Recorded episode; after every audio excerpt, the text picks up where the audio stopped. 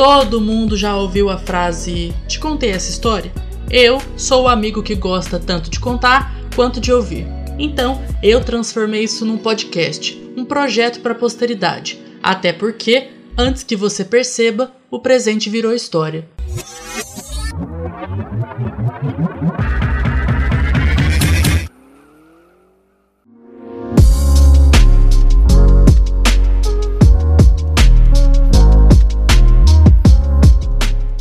E aí, ouvintes, mais um episódio do Te Contei Essa História? Eu sou Christian Preza e por aqui a gente fala de vida, carreira, relacionamentos e as nossas percepções desse mundão, até porque é vivendo que a gente coleciona algumas histórias para contar aqui, né? Quem nunca ouviu falar algo como: Ah, mas as suas energias estão desalinhadas, isso é física quântica?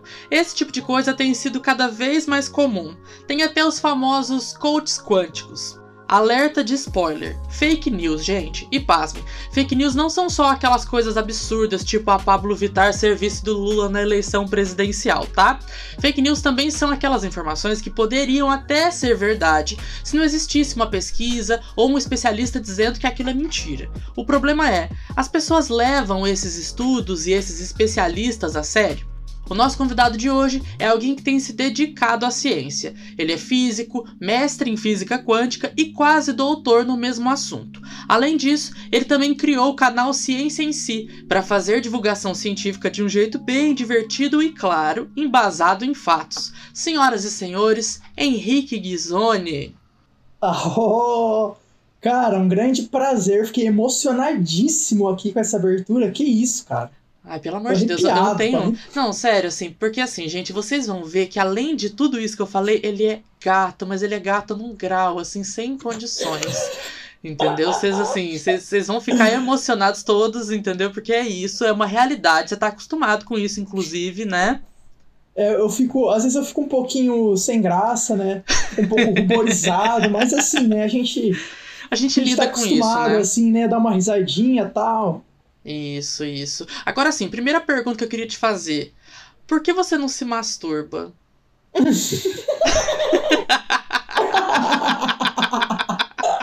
Agora! Agora, assim. Olha, cara. Primeiro, eu acho que seria deselegante, sabe? Seria. Assim, não sei o que eu acho que Gente, pelo amor de Deus, isso é um meme, tá? Um meme, assim, de um vídeo que eu descobri recentemente que eles me mostraram, o Gizone, o Kote e o Koda. Inclusive, um beijo pro Kote e pro Koda, que provavelmente estão nos ouvindo, né? Então, assim, beijão, pelo amor de Deus, beijão. eu não estou sendo inapropriado nesse nível, tá? Então, a gente tá brincando aqui, né, Gizone? Mas esse vídeo é maravilhoso. É. Eu acho que eu até disponibilizo ele depois, apesar de ele ser bem baixaria, né? E um grande beijo pro Rogério Skylab. Isso. Rogério Skylab. Rogério Skylab, assim, é isso. A gente, a gente né? Isso. Nossa, gente, esse vídeo é assim a coisa mais absurda que eu já vi. E eu não tô falando só de entrevistas, tá? Tô falando assim, no geral, da vida. Mas vamos falar sério agora? Bora. Bora falar sério. Você é a pessoa mais de humanas que eu conheço, assim, uma, tá ali top 3, pessoas mais de humanas. E eu lembro que uma vez você me disse que a física é a área das exatas que chega mais perto das humanas. Como é que é isso? Explica isso pra gente. Ah, cara, essa, essa é, uma, é uma pergunta capciosa, né? Uma pergunta muito boa.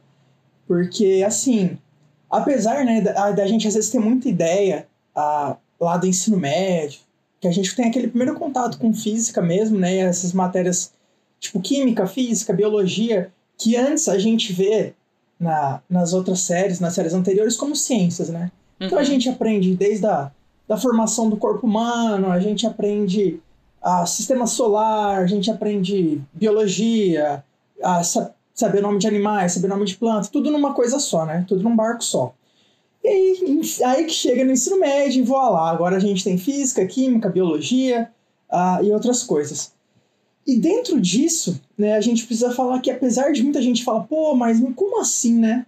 Como, como que o Christian pode estar falando que, que física é algo de humanas, né? Chega perto de humanas, sendo que lá no meu ensino médio eu só tive fórmula, só vi conta, só vi equação, só vi. E cara, pois é. Pois é, infelizmente, né, a física, a maioria das vezes, é, inclusive muitas vezes nem é dada por físicos, infelizmente, é uma realidade. Então é uma área que tem uma carência gigantesca de profissionais e professores. Então muitas vezes quem dá aula de física não são físicos, pouquíssimas vezes. E fica essa ideia às vezes errada, né, que não, a física é algo 100% exato e a gente tem que sempre tentar descrever a, a verdade, não sei o quê. E é algo que, inclusive, se você perguntar para alguns estudantes de física, para pessoas que se formaram em física, principalmente bacharéis, eles podem te responder isso, realmente. Eles podem falar, não, porque a física tenta, é, tenta de alguma maneira, transcrever a realidade, tenta transcrever como se houvesse isso. E o choque vem quando eu tive a, a, as minhas matérias mais humanas possíveis, né? Na, na minha formação de, de professor de física, né? De licenciado em física, que foram as matérias de licenciatura. E que, nossa, aquilo ali eu falei, meu Deus, por que, que eu só fui, só fui ter essas matérias no final do curso, sabe? E. Cara, a, toda, toda essa questão de que não. Tinha um professor, o, o Gardelli, inclusive um, um grande abraço pro Gardelli, professor Marcos Daione também, que foram professores que sempre desafiaram muito a gente pensar durante o curso, sabe? Principalmente trazendo esse lado mais humano nosso. E esse lado, tipo, tá, mas quem disse que existe uma verdade, sabe? Do, tipo, teve, teve uma aula que ele realmente jogou, a gente discutia vários textos, vários textos, inclusive era muito parecido com aulas de humanas, porque a gente já não sentava naquela coisa de carteira alinhada, a gente já se reunia em círculos, né? A gente trazia é, textos lidos de casa, então era muito mais uma discussão totalmente diferente daquelas aulas que a gente tinha das aulas mais teóricas ou de cálculo mesmo. Uhum. Então as matérias de licenciatura eram a humanidade, né? É a humanidade na física ali. E, e cara, assim me abriu muito a cabeça. Teve uma matéria que chamava Epistemologia da Ciência, que era filosofia, que era basicamente filosofar, sabe? Perguntas, ah, pode vir desde a coisa mais besta, do tipo, tá, mas veio primeiro o ovo ou a galinha? Essa coisa muito contemplativa, na real, né? Exato, cara.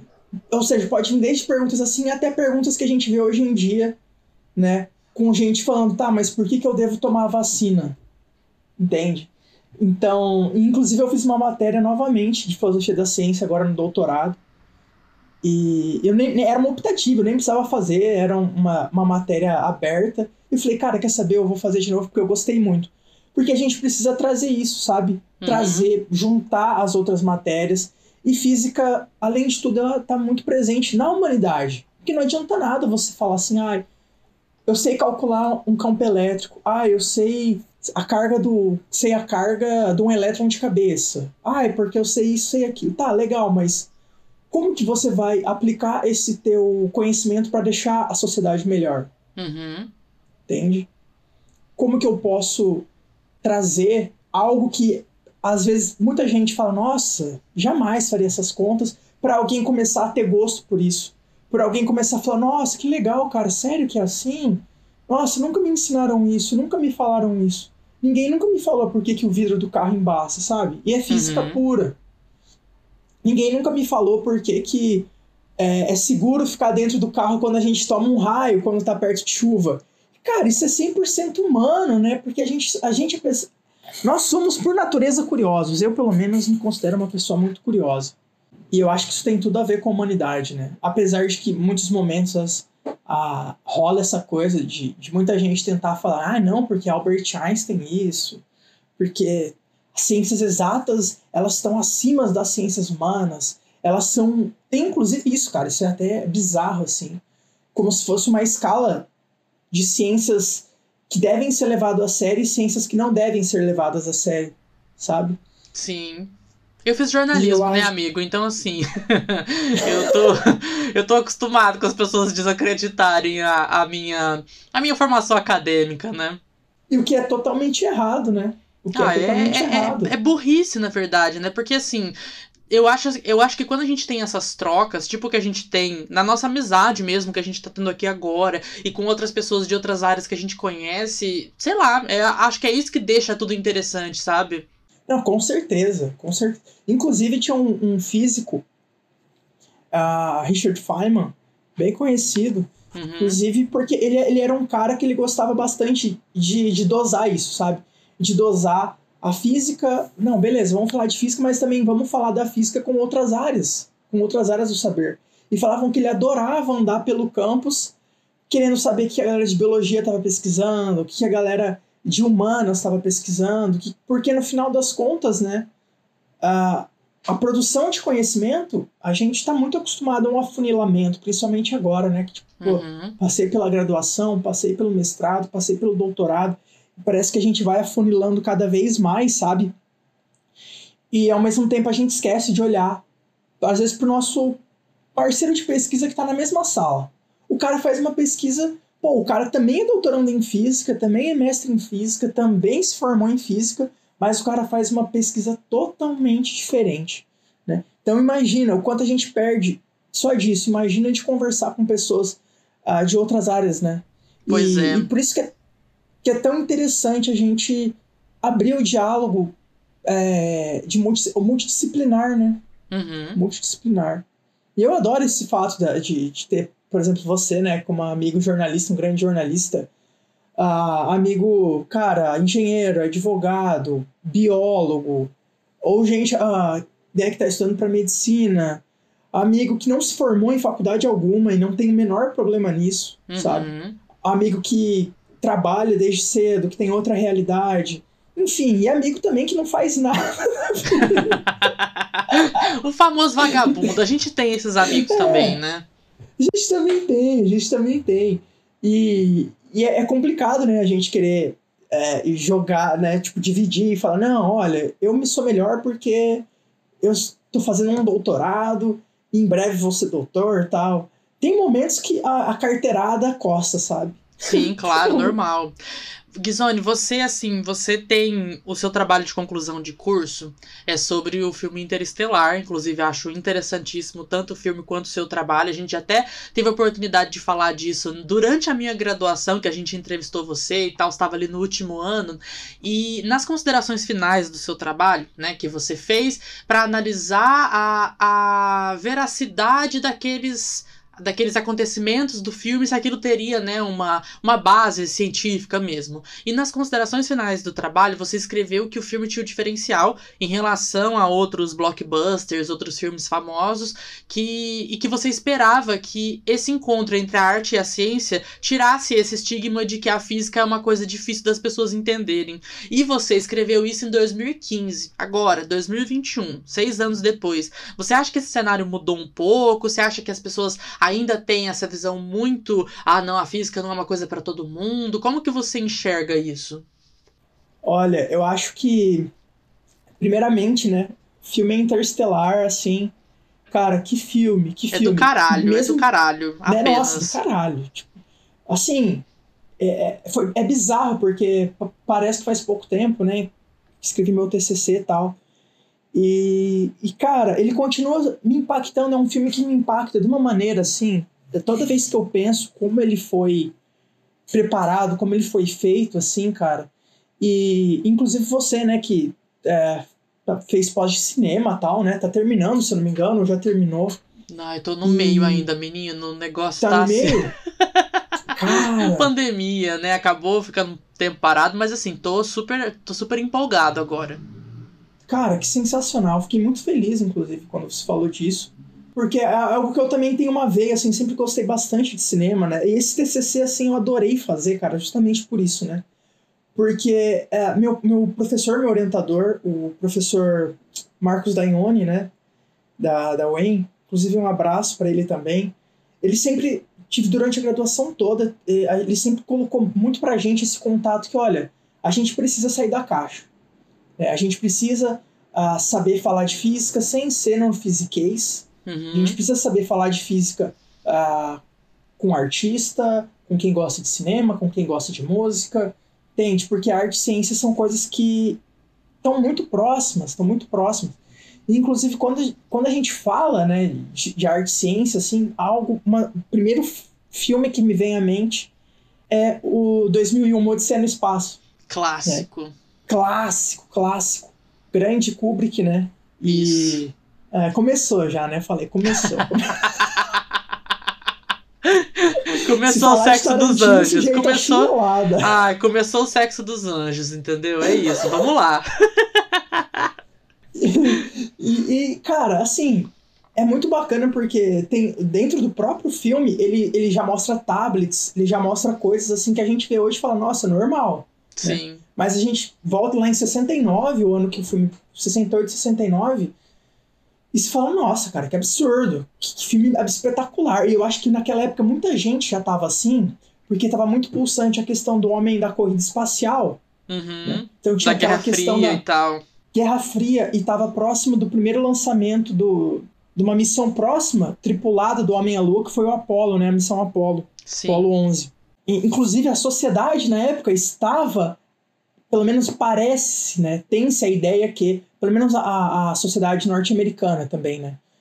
Uh, Tinha-se essa ideia que a ciência era algo sensacional e, e que teve, inclusive, um método de ensino na época que era relacionado a tipo, muitos ele experimentos em aula, tinha-se toda uma outra abordagem, justamente porque tinha essa crescente de tecnologia da Guerra Fria. Uhum. Né? E, e, é algo importante a gente trazer, porque assim, eu acho que de alguma forma, né, 2001, Uma Odisseia no Espaço trouxe, trouxe isso também para a sociedade, sabe?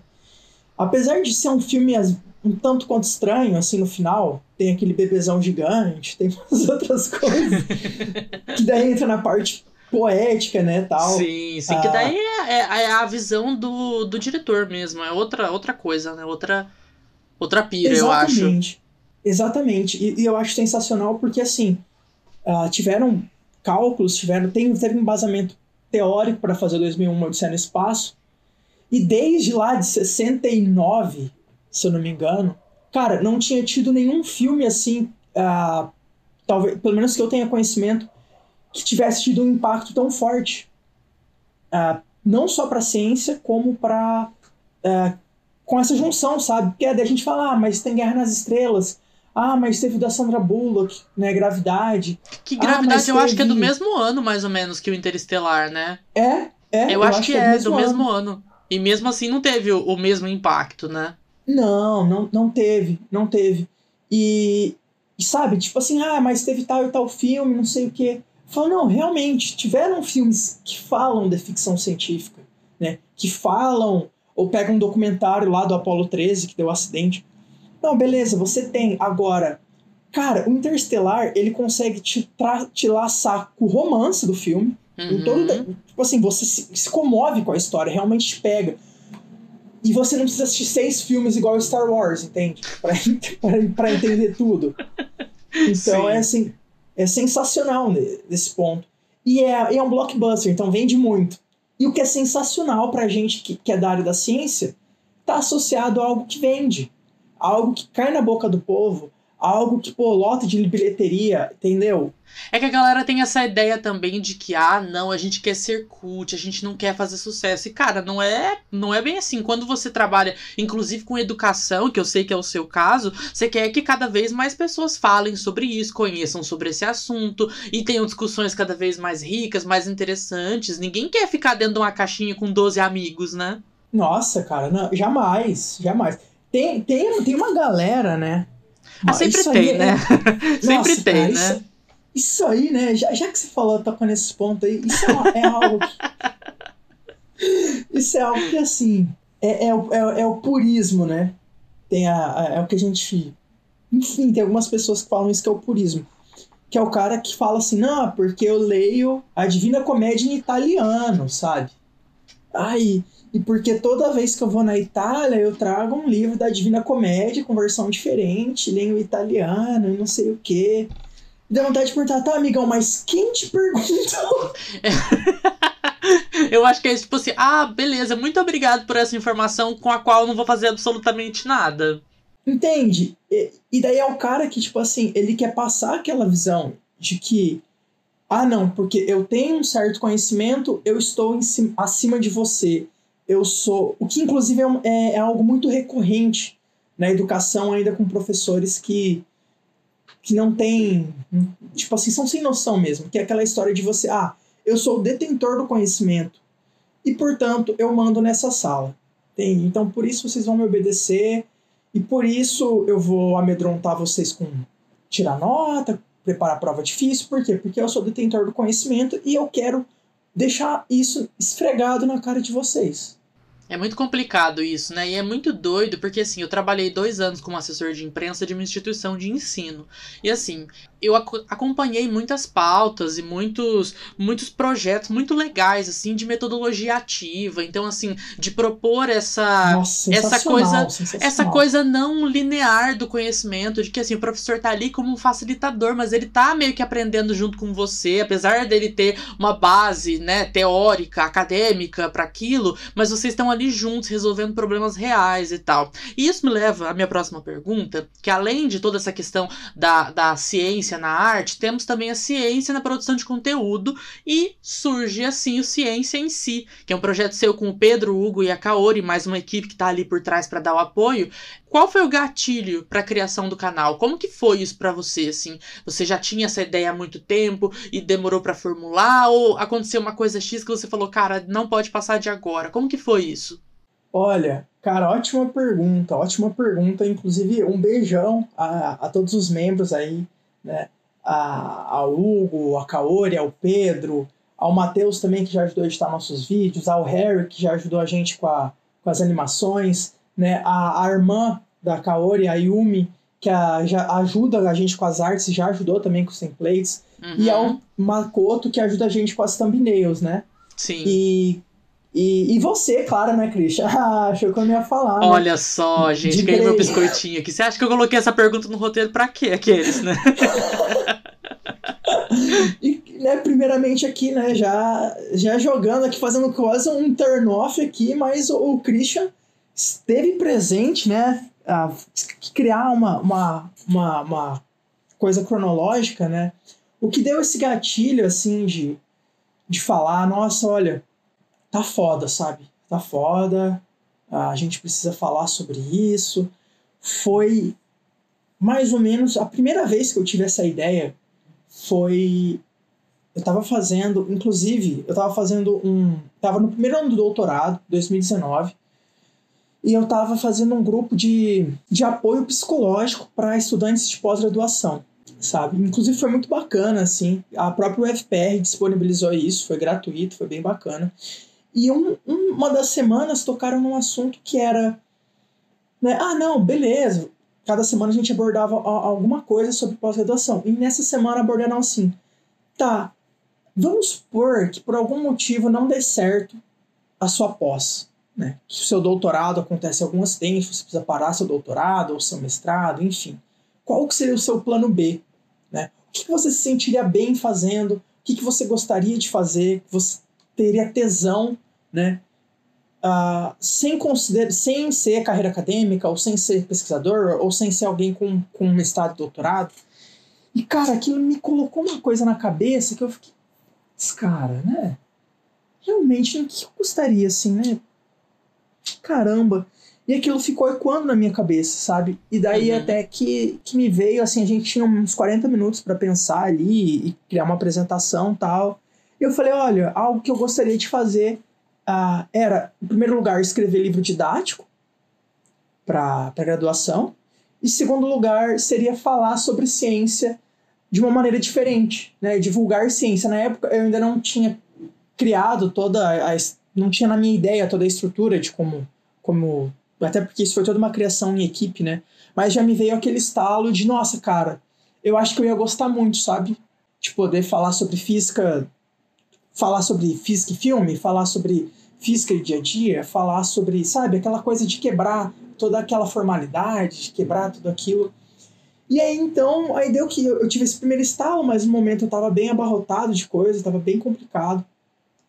Aí alguns meses depois se passaram, isso foi lá para agosto, setembro, aí final do ano, lá para dezembro, eu tava conversando com o Hugo, né, um, um amigo meu de graduação, né, e a gente tava conversando e tal. E a gente falou, cara, né? Eu falei, olha, eu tava, tava pensando de, de criar, né? Criar um canal aí, começar a falar sobre divulgação científica, falar sobre física, assim, pra galera começar a gostar, sabe? Pra gente começar a quebrar. E também ver se a gente começa a atrair mais gente pra cursar física, se a gente começa a atrair mais gente aí pra, pra querer conhecer, né? Tirar todo aquele preconceito e dar risada também, falar merda, zoeira, fazer coisa de humor. E daí o Hugo falou, cara, eu também tô afim, já faz um tempo, né? Mas assim, sozinho é meio complicado, eu sei que seria meio embaçado. Eu falei, cara, eu também. Nisso a gente começou a trocar umas ideias, mas assim, a princípio não ficou nada muito combinado, né? E aí, mas aí meio que ficou do tipo assim, não, né? Ele falou, não, eu topo. Eu falei, não, então fechou. Aí nisso eu te contei, né? E. Lembramos desse aí, glorioso foi... momento, né? É, aí, né, esse, esse que me entrevista, né?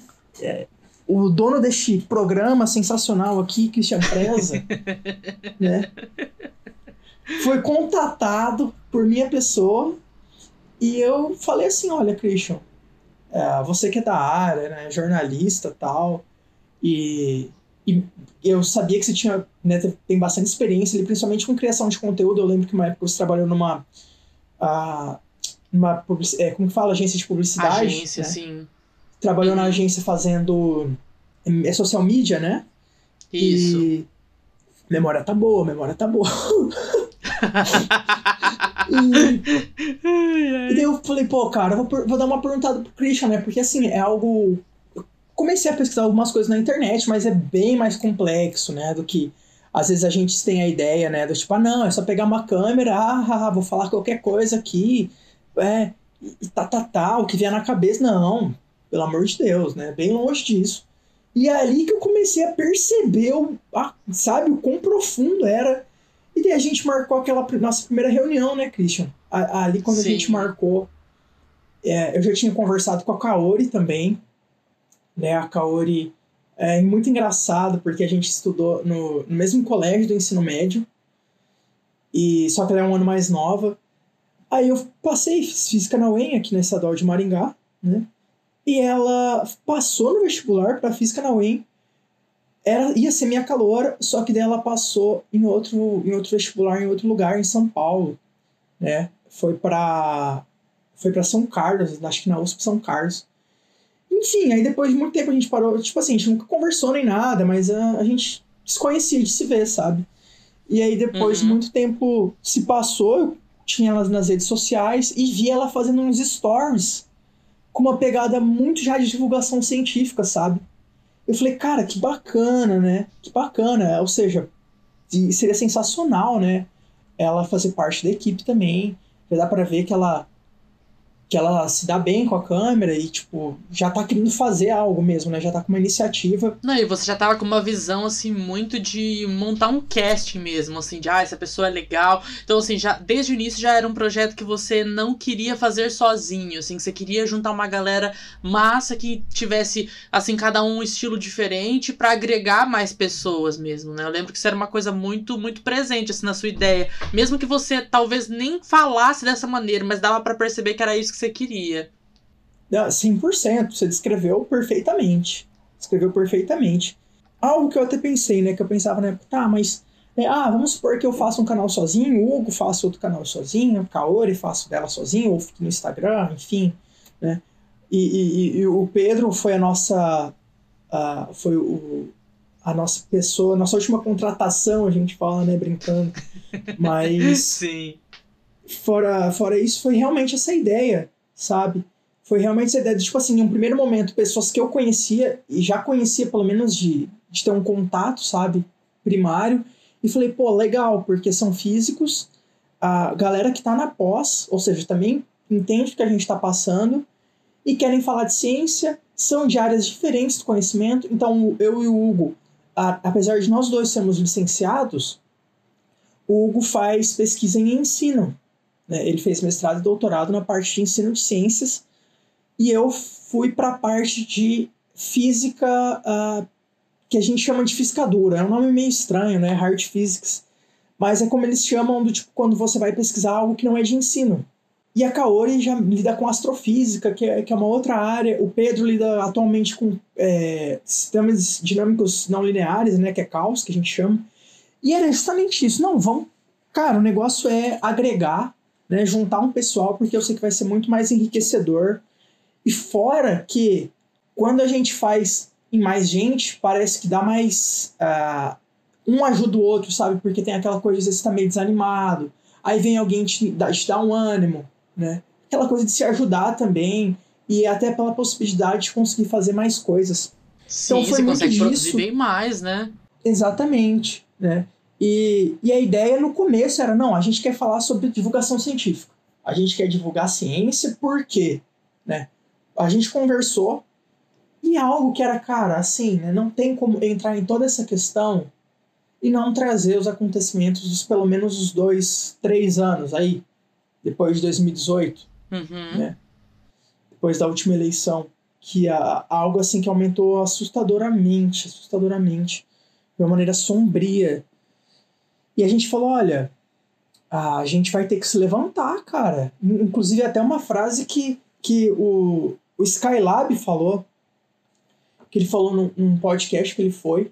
Ele falou, cara, a gente tem que ocupar os meios de comunicação. Se a gente quer ser ouvido, a gente tem que ocupar os meios de comunicação. E, inclusive, acho sensacional essa sua ideia aqui de estar tá chamando pessoas dos mais diversos tipos, sabe? Sensacional isso, esses diversos tipos de, de diálogo, de bate-papo. E a gente falou muito disso.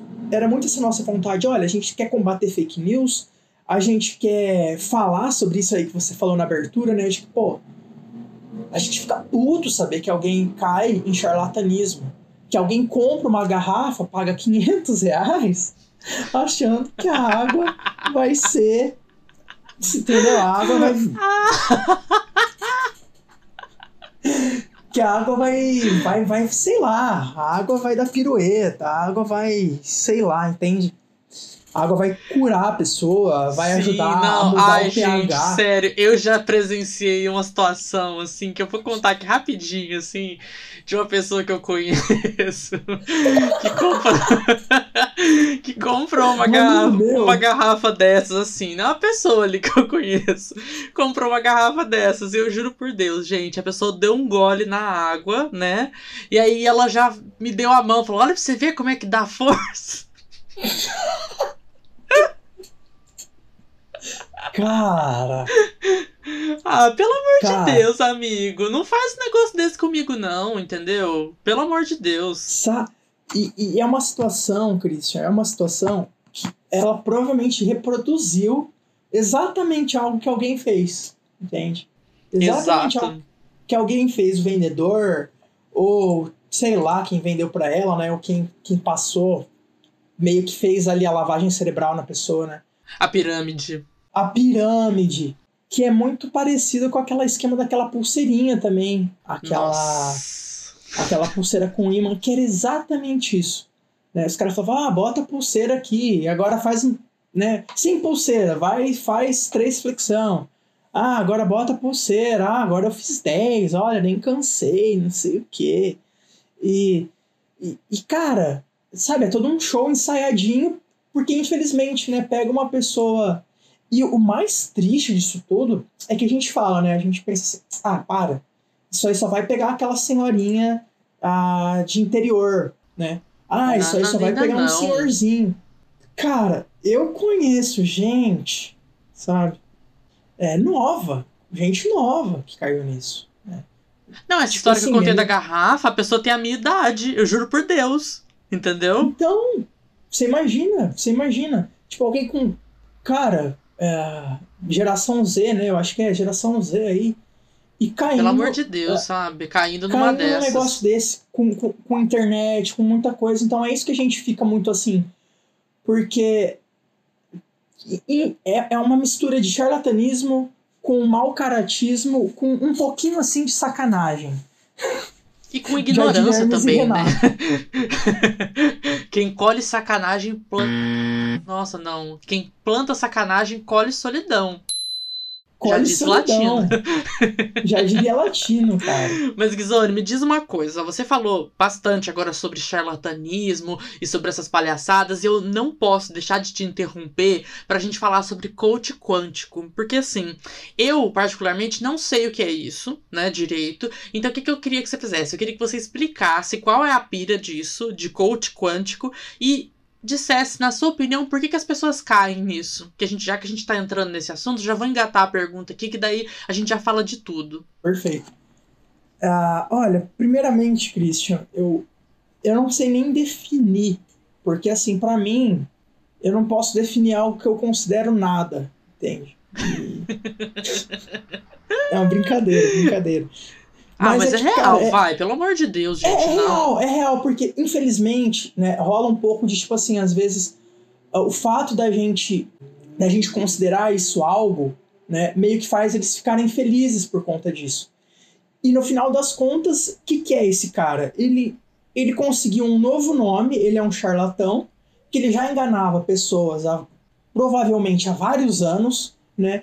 Só que qual que é a questão? Para o cara nunca ser pego, ou para o cara sempre continuar, sabe, chamando gente nova, ele vai mudando de nome de tempos Sim. em tempos.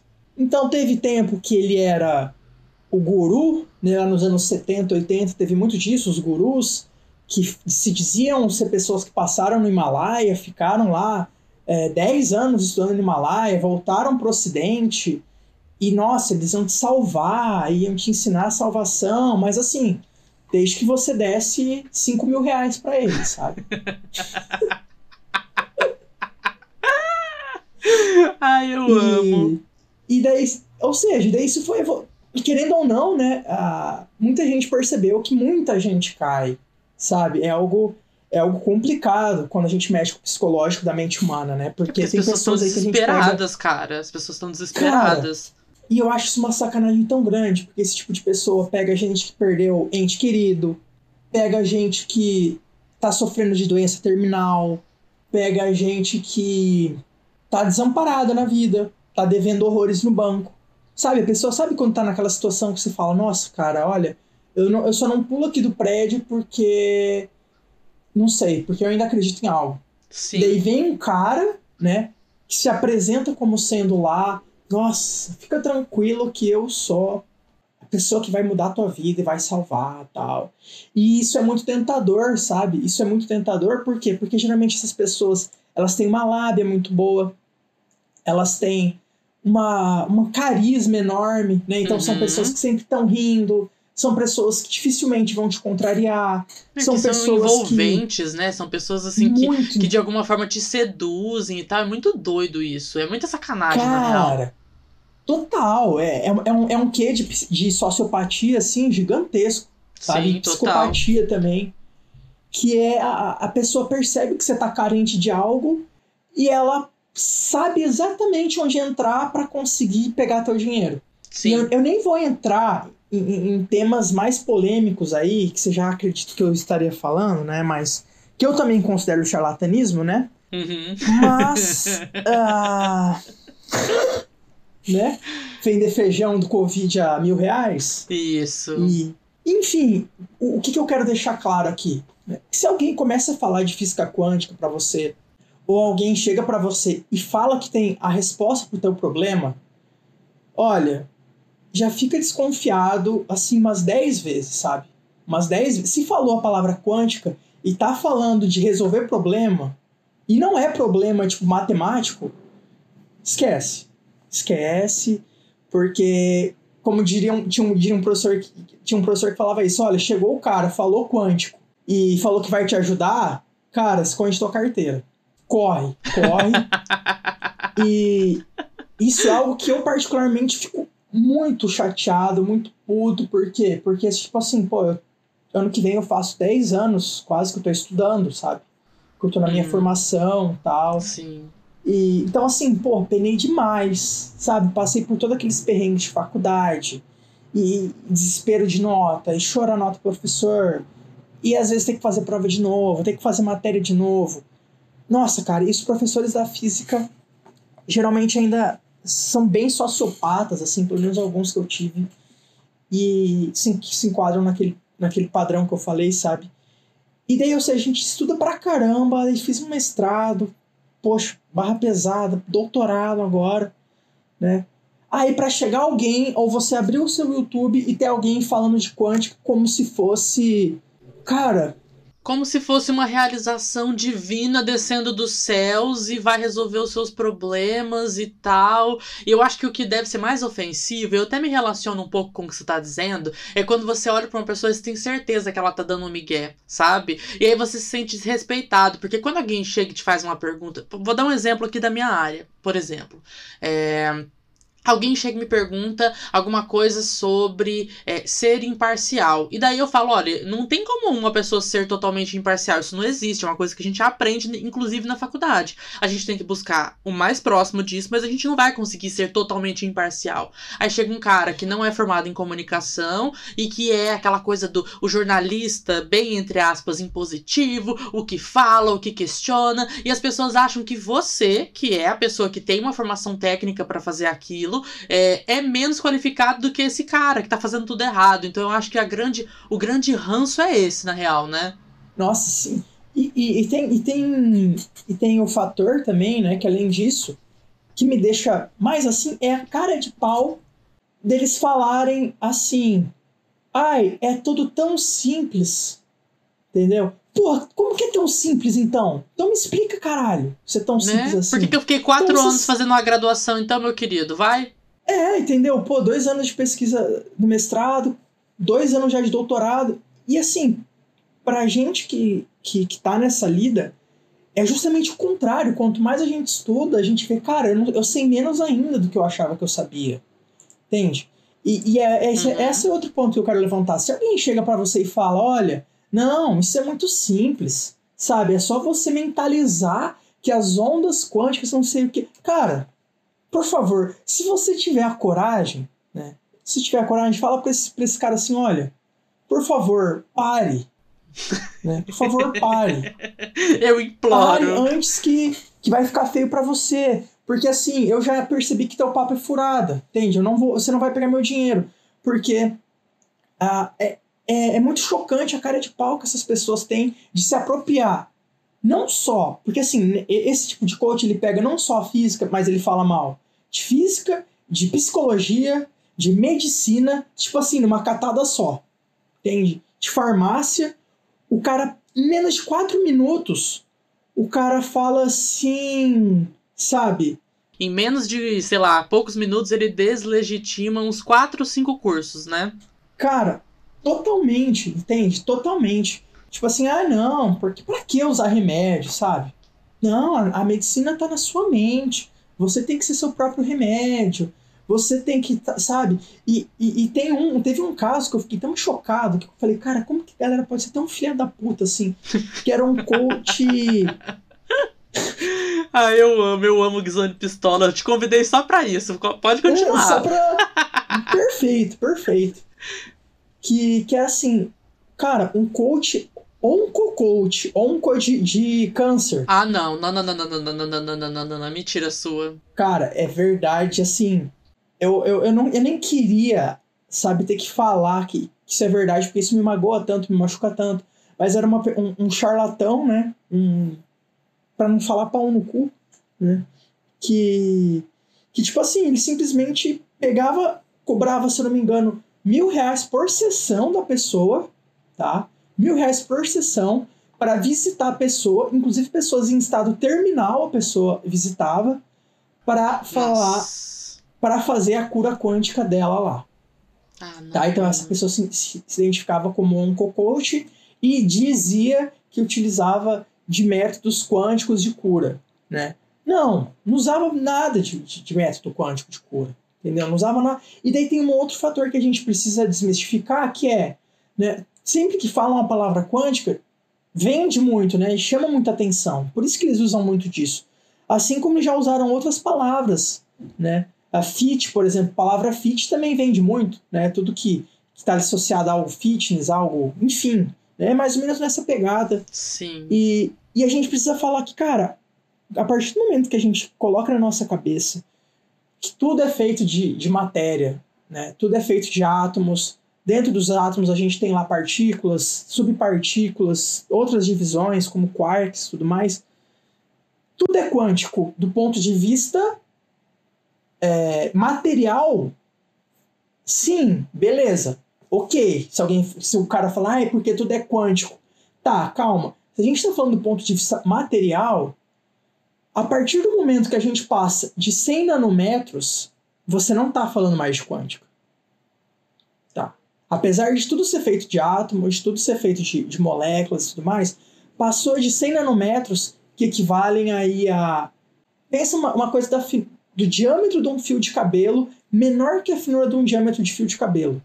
Né? Mais ou menos nessa ordem de grandeza. Sim. Ou seja, passou disso, já não é, já não é quântico, já não está mais na física quântica. Já está em uma outra área que é chamada física macroscópica. Porque daí as moléculas se comportam de outra forma, a gente já vai ter um comportamento muito mais esperado das coisas, muito mais casual, já temos sólidos, já temos outras coisas, estruturas cristalinas, que são coisas mais previsíveis. Uhum. Então, sempre que alguém falar para você, ai, tudo é quântica. Não, não, pera lá. Tudo pode ser feito de átomo, mas não, tudo não é quântico. Passou do, do, do regime de, é, de 100 nanômetros, já não é mais quântico. Tá? Só por aí você já menos, vê que a pessoa tá falando besteira, então. Total, total. E daí, o, o pior ainda é que a pessoa chega e fala: ah, tudo é quântico, inclusive os pensamentos. Né? Inclusive o nosso pensamento tal. É uma situação que você fica, tá. Né? Porque, porque a pessoa fala assim, é, tá, mas a gente tem neurônio e os neurônios fazem sinapse e tem uma carga elétrica nisso, tem corrente elétrica envolvida em cada sinapse. Não, realmente, realmente tem as, as sinapses, coisas, tudo mais, é bonitinho. Tem estudos que chama a, é, neural networks, que é tipo conexões neurológicas, né? Que é só uma área de física, tem uma área de aplicação só disso, né? Que é você tentar saber como que se dá as conexões entre um neurônio e o outro e como que você passa, por exemplo, uma carga elétrica entre um neurônio e outro, você simular isso. E isso já é complexo pra caramba e a gente consegue fazer lá com poucas amostras de neurônio, entendeu? Agora a pergunta é, como que você vai colocar em contas, você vai resolver algo que tem assim milhares de átomos, milhares de ligações ao mesmo tempo, milhares de elétrons ao mesmo tempo, sabe? É algo que é impossível da gente resolver analiticamente. É impossível. Eu falo assim, olha, Christian, eu vou escrever uma equação aqui que descreve o teu pensamento nesse momento. Não adianta, não existe. Não existe, entendeu? Se, ah, eu acho que você tá com má vontade. Você... Eu acho que existe sim, tá? Eu acho que você tá com má vontade, entendeu? que você não quer que as pessoas entendam que existe, né? eu acho que eu tô com crenças limitantes. Eu acho que eu tenho é, que, você tá sabe? com crenças limitantes, isso. Eu acho que você tem que mudar o seu mindset. Realmente. Realmente, Christian. E, e, e sabe, é, é, é bem foda, é bem complicado, porque ao mesmo tempo que a gente tem uma galera que a gente entende que não, não entende, né? Ao mesmo tempo que a gente tem isso, por outro lado, a gente vê uma galera cada vez menos interessada em querer saber de ciência, em querer saber de coisas básicas, como por exemplo o próprio desmatamento da Amazônia, cara. Entendeu? Sim. Tipo assim, a gente não tá falando de algo absurdo, a gente tá falando de ciência dentro do nosso país, dentro de um dos ecossistemas mais importantes para nós. E, e, e, tipo assim, sabe? Ah, não me importo tanto. Eu não tô nem falando de você ficar todo dia procurando isso no Google. Né? Não tô falando disso. Ou você ter que virar pesquisador. Ter que virar pesquisador e, e ou entrar pra uma ONG. Não, não tô falando disso. Mas eu falando que assim, poxa, ou igual aconteceu o um negócio de Brumadinhos. Sim. Sabe? Igual acontecem várias catástrofes que são coisas na, da natureza, que são coisas também de pessoas que fazem um trabalho sujo, um trabalho mal feito, um trabalho que engana os outros, né? E todo mundo paga a consequência, né? E daí entra fake news também, porque daí tem gente que fala, não, porque o Leonardo DiCaprio foi lá e botou fogo na Amazônia. Tem. Ai, pelo amor de Deus, gente, é... Você entende? O Leonardo DiCaprio com a Pablo Vittar numa Honda Bis foram lá e botaram fogo na Amazônia. E Lula filma tudo.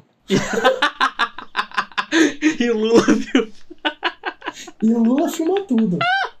Tem. Ai, gente, mas assim, olha, você foi falando disso e eu fui pensando que porque eu coloquei isso no roteiro, mas fiquei tipo, será que eu falo? Será que eu não falo? Porque assim, é realmente uma crítica bem, bem direcionada, né? Mas acho que não vai ter como não dizer. É, a gente não tem nenhum exagero quando a gente diz que a ciência, a pesquisa e a educação estão, assim, completamente ameaçadas no Brasil por uma série de motivos, né?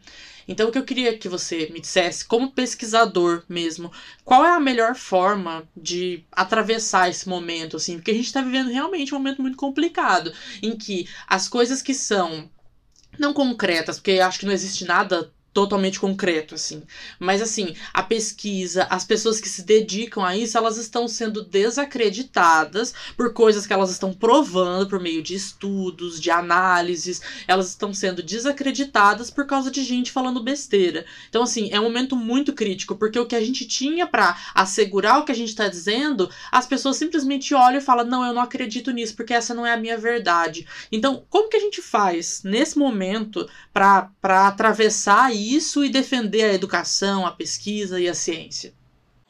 Olha, Christian, é, eu gosto bastante de falar que, né, é, a gente, como você falou, nos últimos anos, a gente vê algo, sim, não só no Brasil, né, mas em algumas partes do mundo em específicas, associados a quando a gente começa a ter uma, um certo confronto entre qual que é a importância de certos profissionais na nossa sociedade sabe? E começam a questionar sobre a veracidade de uma coisa ou outra, e que muitas vezes quem faz esses questionamentos desta maneira, né, são pessoas de teorias da conspiração, são, coisas, são conspiracionistas. Sim. E a, e a melhor maneira da gente poder apoiar a ciência, da gente poder apoiar os pesquisadores, né, é evitando o primeiro passo, que é muito simples, entende? Você não precisa se inscrever em um órgão, não precisa virar pesquisador, nada. A primeira coisa que, que você pode fazer, que você deve fazer, é começar a não tolerar esse tipo de,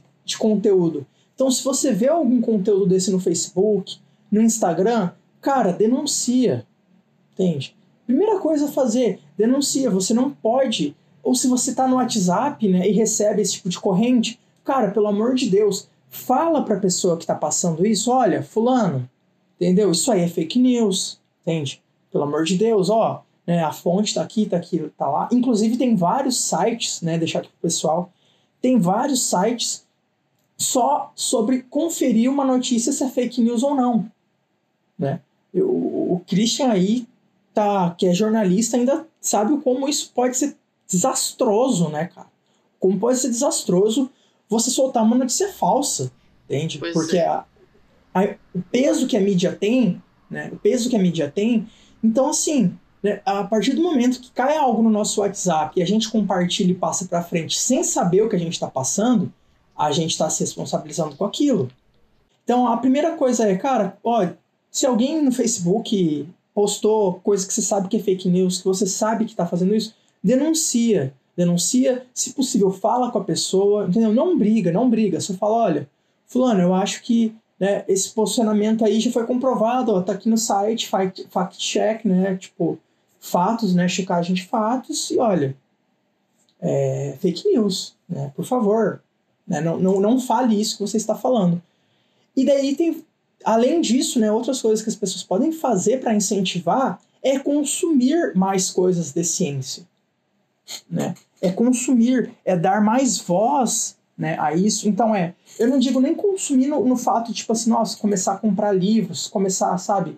Não, mas coisas básicas, tipo, começar a ir no museu, né? Começar a ir no, a, no museu agora tá um pouco complicado devido à pandemia, né? Mas assim, começar a consumir esses tipos de conteúdo, é, começar a ler mais notícias, começar a ver canais no YouTube se você gosta de YouTube, ou se você é do TikTok, se você é TikToker, Cara, tem vários perfis de TikTok sensacionais, né? Inclusive um chamado Ciência em Si, né? E fazendo merchan já. Já fazendo jabá, claro. E assim, então várias plataformas você vai ver que tem muita gente fazendo divulgação científica bacana e é importante falar que a, a gente, né, quando, quando a gente que é cientista, né, tá dentro da academia e se coloca em redes sociais, se coloca para fazer divulgação científica no YouTube, a principal coisa que a gente quer é ajudar, entendeu? Então, se alguém quer. Se alguém tem uma dúvida, se alguém tem alguma dúvida, cara, é só chegar pra gente perguntar, entendeu? E isso é muito comum. Então, se você tem uma dúvida antes de, de passar uma notícia falsa, cara, checa. Manda um comentário pro programa no vídeo do YouTube, sabe? E, e a maior coisa que você pode fazer pela ciência, além disso tudo, é incentivar a, a nossa ciência nacional. Né? Então, dizer não à privatização da nossa educação, tá? dizer não à privatização de instituições de ensino, é, de ensino superior, de ensino público, dizer não a, à privatização do nosso sistema único de saúde, dizer não à privatização de instituições como museus, de instituições que estão diretamente associadas a projetos de educação. Porque, infelizmente, Christian, a educação também é um mercado, sabe? E você também, e você sabe disso, né? Você teve essa experiência. Sim. E infelizmente a gente tem que lutar por isso, sabe? Tem que lutar aqui pela nossa ciência brasileira, incentivar, inclusive incentivar cientistas vivos atualmente. Sabe? A gente tem muito aquela coisa de falar só cientistas e também começar a desconstruir aquela ideia de que é não, porque cientista é aquele cara maluco que tá sempre de jaleco, é, cabelo despenteado, não toma banho, não sei o quê. A gente tem que começar a desconstruir isso, sabe? Então, tipo assim, não, cara, ó, eu conheço um cientista, eu conheço um amigo meu que faz tal coisa, se você quiser trocar uma ideia com ele, conversa com ele, né? Ah, não, eu conheço um cientista ó, de tal lugar que está pesquisando sobre isso. Você pode mandar um e-mail que com certeza a pessoa vai te ajudar. Porque, sabe, começar a quebrar essa ideia também, inclusive é, é algo que a gente discute muito, né? De que nós, como cientistas, precisamos nos colocar à disposição da sociedade também. Não trabalhar só trancafiado sabe? A gente tem que, tem que se colocar à disposição.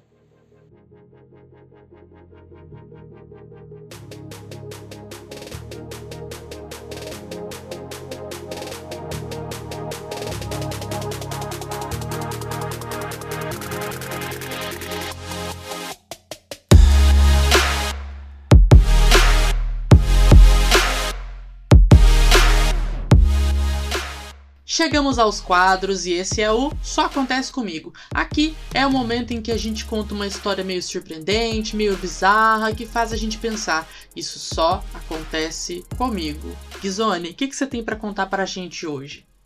Olha, Christian, é... eu confesso que eu penei um pouco para pensar em uma história, que tem várias assim, bem, bem inusitadas, cômicas, outras nem tanto, né? Outras bem tristes, na verdade. Sim, ou então, gosta, assim, né? ou então tristes, dependendo do referencial, né? Triste não, às vezes pra certeza. você, pra mim é cômica. Tem isso também, não, né? Cer... Não, você. Né? Nem vou falar nada. É aquela coisa, no, no dos outros é refresco. ai, ai, mas vamos lá. A história que eu tenho para contar hoje, Christian, ah, é uma história aí que, inclusive, cara, acho que só pessoas mais próximas do meu círculo mesmo sabem dessa história. Oh, então vai rolar uma, um expose de ao vivo aqui quase. E que é o seguinte, quando eu tinha uns 14, 15 anos, né, lá pro primeiro ano do ensino médio, se eu não me engano, e aquela coisa, puberdade tudo mais, começa a crescer pelo, né? Voz começa a engrossar, Ai, não sei o quê. E aí, né, eu falei, ah, putz, minha sobrancelha tá muito grossa. Né?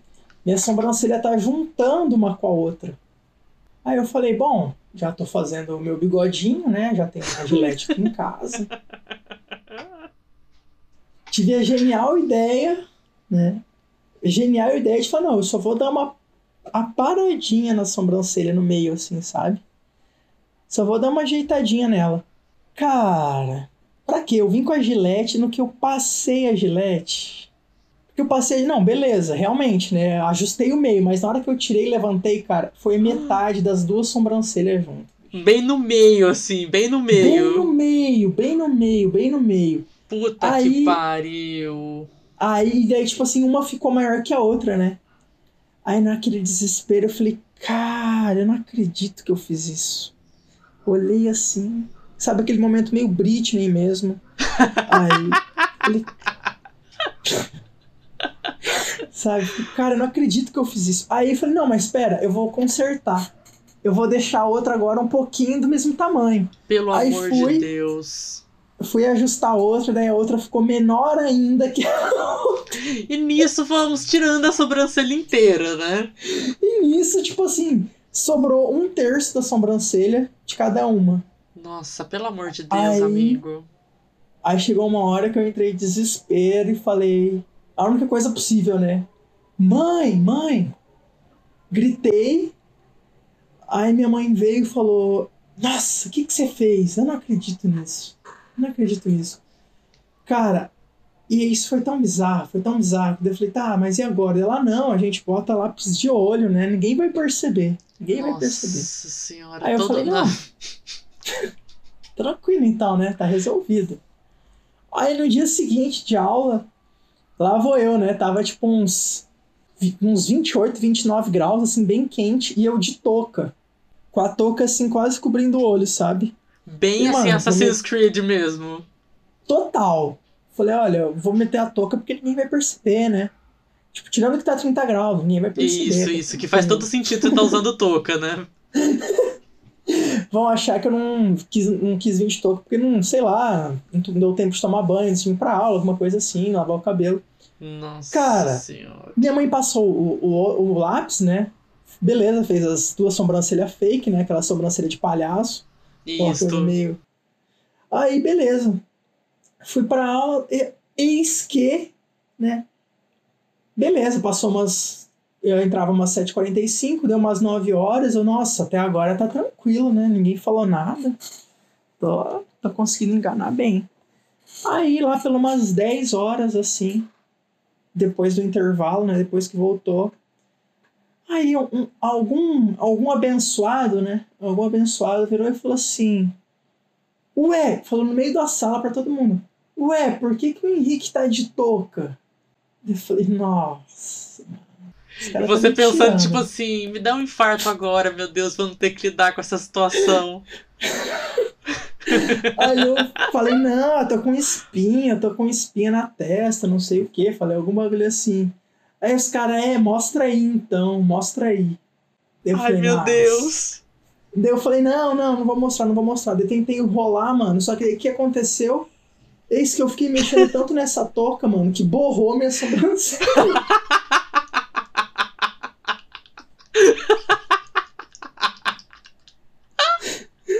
Chegou uma hora, né?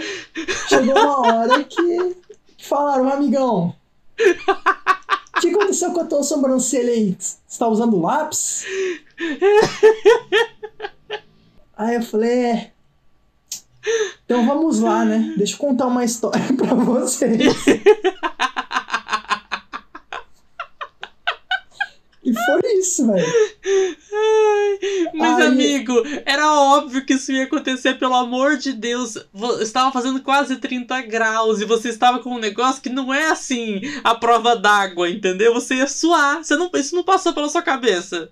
Cara, até passou, mas assim, era a única. Era a única chance. Era aquilo ou nada, entende? Era aquilo ou nada. Entendi, entendi. Aí, é aquela coisa meio de, de se querer se enganar também, sabe? Ah, Tipo, total. Dá pra Acontece bastante. resolver. É, é.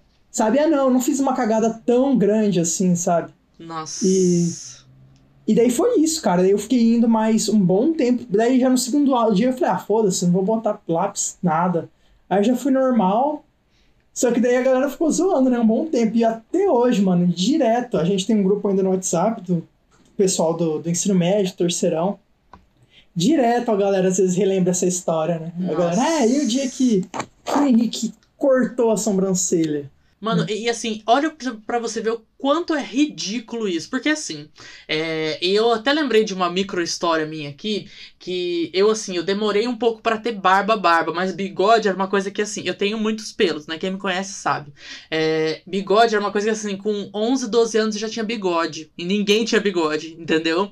A primeira vez que eu tirei o bigode com a gilete, eu andei uns quatro dias em casa com a cabeça baixa, porque a gente tem vergonha de pedir ajuda, entendeu? Então, por- porque se você tivesse chegado, sei lá, pra sua mãe falado, mãe, tem um pelo aqui no meio da minha sobrancelha, o que, que eu posso fazer? Ela ia tirar o pelo pra você, ela ia sugerir, ah, por que, que você não faz a sobrancelha, por que, que você não depila, sei lá, entendeu? Mas a gente, na vergonha de pedir ajuda, a gente vai lá e faz essas cagadas, sabe?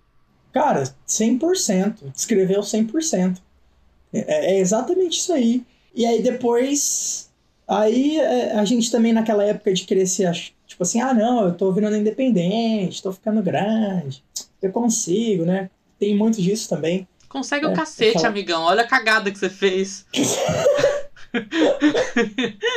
Tem sim, tem sim, nessa. Parabéns. Parabéns. Pa- Parabéns, ó. Parabéns. Aí, no final das contas, cresceu, né? Essas coisas a gente tem que esperar. Cresceu e ficou essa história. Essa história aí eterna. essa história belíssima que a gente é amigo há sete anos e você nunca tinha me contado. E eu tô feliz demais por isso. Que eu acho que eu jamais teria uma reação tão maravilhosa se eu já conhecesse essa história. Deixei ela preparada, esperada. Preparada. Né, no seu subconsciente você sabia que você ia ter o momento ideal para contar ela, né? É, eu, eu, acho que sim, eu acho que sim. Eu deixei Isso. ela lá igual vinho, só esperando. Exato. Bom, a minha história, né? Só acontece comigo. É, eu já trouxe aqui várias vezes a questão de eu estar em situações que eu olho e falo, Jesus amado, eu não tinha que estar aqui, né? É, e teve uma vez que eu tava com um grande amigo meu chamado Henrique Ghisoni, né? Ele vai saber dessa história, que ele se lembra. E a gente, assim, tinha muito aquela coisa, ah, sexta-feira e tal. Eu não trabalhava fora ainda, ele também não. Então vamos dar um rolezinho e tal, não sei o quê. E aí nós somos convidados para ir num num rolê, né? Ah, beleza, vamos, né? E a gente chegou lá, pá, não sei o que, fomos e tal. E a hora que a gente chegou lá, era num condomínio, né? a gente entrou nesse condomínio e daí, beleza, a gente entrou no condomínio e tal, fomos, paramos na frente da casa da referida pessoa que nos convidou, né? E aí não tinha ninguém lá, né? Assim, tinha pessoas lá, os donos da casa, os pais da pessoa, mas a pessoa não estava. Aí a gente desceu do carro, aquela coisa tipo, ah, cadê fulano e tal? A gente olhou pro lado, onde estava todo mundo, numa casa, numa construção, né? E aí a gente, ah, naquilo assim, o seu sinal de alerta já acende naquele momento de isso não tá certo, né? Por que, que essa galera tá no escuro quando tem uma casa aqui, entendeu? Aí beleza, entramos, né? Na, na, na e tal, não sei o quê. Quando a gente se deu por conta, né? É, eu e o Gizone éramos as únicas pessoas maiores de idade nesse rolê, entendeu? E a gente começou a olhar pro lado, assim, aquela coisa, né? Não tô, isso é totalmente inapropriado, né? Essa molecada de 16, 17 anos ali com bebida alcoólica, mas a gente sabe que é uma coisa que acontece, né? E a gente ficou tão travado que a gente não conseguiu fazer nada no rolê. A gente ficou só tipo, tudo bom. E, e tipo assim, a gente olhava pro lado e falava, mano do céu, isso vai dar muita merda. Isso vai dar muita merda, isso vai dar muita merda. Resultado é que não deu muita merda, né? Tipo assim, a noite, quer dizer, deu um pouquinho de merda assim, porque a galera foi lá estragar estragou um piso, o pai da pessoa teve que pagar da pensa, uma casa em construção dentro de um condomínio, entendeu? Então, assim, um condomínio desses condomínios de luxo em Maringá, né? E aí, o que acontece? A gente lá e tal, aquela coisa. Quando deu umas 5 e meia. Sim, a gente ficou lá até quase amanhecer o dia. Quando deu umas 5 e meia da manhã, me surge a mãe da pessoa, dona da casa, né? Do condomínio. Surge ela assim, é uma pessoa muito elegante, uma pessoa que não dá bafão e tal. E ela só olhou pra gente e falou: gente, tá bom já, né? Vocês já podem ir embora. e daí a gente saiu assim, humilhado, não sabia onde enfiar a minha cara. E no, isso foi numa sexta-feira. No sábado tinha um evento, né? Que essas pessoas estariam nesse evento, né? E aí, beleza. Aí, é, essa pessoa, né, a mãe, estava no evento também e tal, enfim. E aí, ela, assim, a hora que ela levantou para falar, a gente falou, Jesus. E aí ela, ah, que Zone, frequentador da minha casa. O Christian também, frequentador da minha casa. E, gente, assim, eu acho que foi uma das, das sensações, assim, mais horrorosas que eu já senti da minha vida. De tipo, nossa senhora, minha mãe não me colocou no mundo para isso, não, sabe? Deu um fio na espinha. Não, e assim, ela olhava pra gente e você conseguia ver a humilhação, assim, a minha humilhação refletida nos olhos dela, entendeu? Foi horrível, gente. Então, assim, depois desse dia eu falei, cara, a gente não pode aceitar em qualquer lugar que chamarem a gente, sabe? Então, Nossa, assim... cara. E, e, tipo, rolou que a gente era amigo, né, de um pessoal que tava lá.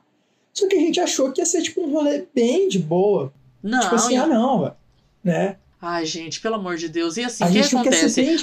Mais da metade das pessoas que estavam lá não eram nossas amigas, a gente sabia quem era e tal, mas a gente não tinha relação com essas pessoas. E aí, tipo assim, não aconteceu nada de nossa, horrível e tal, mas é aquela coisa de tipo assim, cara, a qualquer momento isso aqui vai dar merda, entendeu? Então a gente ficou naquela sensação iminente de que vai dar merda. Só que ao mesmo tempo eu acho que a gente ficou com aquela coisa de, mano, nós somos as pessoas responsáveis por esse rolê, então a gente tem que ficar é, aqui para garantir que é. não vai dar nada errado, sabe? Foi muito isso, cara. Foi muito isso, porque a gente viu ali, né, que a. Que assim, a galerinha, né? Tipo assim, a galera gente boa, a gente conhecia, né? A gente conhece ainda, a galera, tipo, tranquila tal. Mas é bem aquela idade que, nossa, meu Deus, né? Que assim, 20 galera... segundos para dar merda. 20 segundos. É. Né? Então, assim, e, e, você nunca sabe, né? Pode, podia acontecer qualquer coisa, alguém escorregar ali, cara. Mas, tipo, que tá em Nossa, construção. Né? Jesus. Se alguém Ai, escorrega. sério, toda vez que eu penso nessa história, eu penso, puta que pariu, mano, era só pra eu estar na minha casa, sabe? Eu só tinha que estar na minha casa. Cara, é, assim, eu, eu acho que foi. Eu, já tive rolê piores, né? Você Ah, a gente sabe, a gente sabe que sim, né, amigo? Não, e A o melhor. E o, e o melhor é que.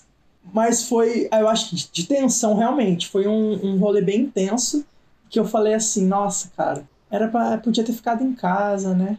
Não, e a segunda parte desse rolê é que um tempão depois a gente tava num outro almoço, um almoço, uma janta, não sei, na casa de alguém, eu nem lembro quem. E daí alguém assim falou: "Ah, o fulaninho parece uma pessoa que tava com a gente. Ah, o fulano parece o ciclano, entendeu? E as duas pessoas, tanto fulano quanto ciclano, estavam nesse evento, né? Nesse, nesse referido dia da construção. E daí falando, ah, é o da construção? E daí foi aquele silêncio, parou aquele silêncio assim. E a Ergzone a gente ficou olhando pro nada, assim, tipo, não pergunta nada pra mim, não. Eu vou fingir que isso não tá acontecendo. Entendeu? Pensa, gente, tipo, 10 segundos de silêncio absoluto, de ninguém entender nada. E a gente, tipo assim. Aí eu olhei pra Gizone e falei, a gente vai. Né? Depois de um tempo, falei, ele falou, vou matar esse menino, entendeu? Porque assim, puta que pariu. Tem que ser muito cabaço, tem que ser burro demais da conta, entendeu? Essa é uma história pra gente nunca mais trazer à tona. E aí a gente tá fazendo o quê? Falando disso no podcast. Delicioso, delicioso. Meu amigo me contou. Esse aqui é o momento em que a gente conta uma história engraçada, legal, que supostamente aconteceu com um amigo ou não, daquelas bem tipo, ah, meu amigo me contou, sabe? Então, assim, é, é quando a gente quer contar uma história constrangedora, porém é aquela coisa, né? Quero me expor? Não quero me expor? Gizone, você tem alguma história dessas? Assim, eu sei que tem, né? Mas enfim, vamos lá, vamos pro ouvinte. Joga pro ouvinte. Cara, é, essa coisa aí de um, de um amigo me contou. né, tem vários amigos, sabe? E, Isto. Um- uma coisa que, que eu tava pensando, porque até também tem várias histórias pra contar aqui, né? E teve um amigo meu, assim, cara. Teve um amigo meu que é uma história bem. Eu não sei se foi contada aqui, né? Mas é uma história. Ai, um amigo meu, cara, assim, ele tava conhecendo uma pessoa, né? Ele tava conhecendo uma pessoa tudo mais. E aí ele, né, tal, saíram no primeiro dia, né? Conversaram, tal, né? Se beijaram, não sei o que, mas tá, não aconteceu nada demais. Aí marcaram um rolê outro dia. Né, marcaram alguns outros rolês tal. Olha só, o negócio, né, engatou, né? O negócio Passou. engatilhou. Isso. E esse meu amigo, ele, ele falou que teve, teve uma situação, né? Uma situação que ele tá- tava conhecendo essa pessoa. E daí é quando foi acontecer, tipo, acho que um dos primeiros, umas primeiras vezes que eles foram começar né, a fazer um- alguma coisa ali mais picante, né? Alguma coisa mais. Isso, o famoso sexo, né, que a gente conhece bem. É, isso, isso mesmo. E aí, aí tal, aí aquela coisa, né, meio striptease. Aí a pessoa foi, tirou a primeira parte da roupa, tirou a camisa, né, a camiseta, aí depois veio, tirou a calça da outra. E aquela coisa meio tipo assim, sabe quando você vai tirando as peças da pessoa? Sim, A sim. pessoa não tira sozinha. Você vai meio que ajudando, né? Meio que aproveitando ali e tal. E. não precisa ir com pressa, não precisa ir com pressa. Vai na tranquilidade. Não, não, vai dar. vai- não tem ninguém com pressa, não tem ninguém pegando ônibus aqui, né? Não, imagina. E aí, tá, beleza. Aí foi, tirou a última peça de roupa, né? Tirou Aham. uma peça íntima de roupa, né? E, e- eis que, né? Esse amigo meu, ele tava bem de frente assim pra bunda da pessoa, sabe?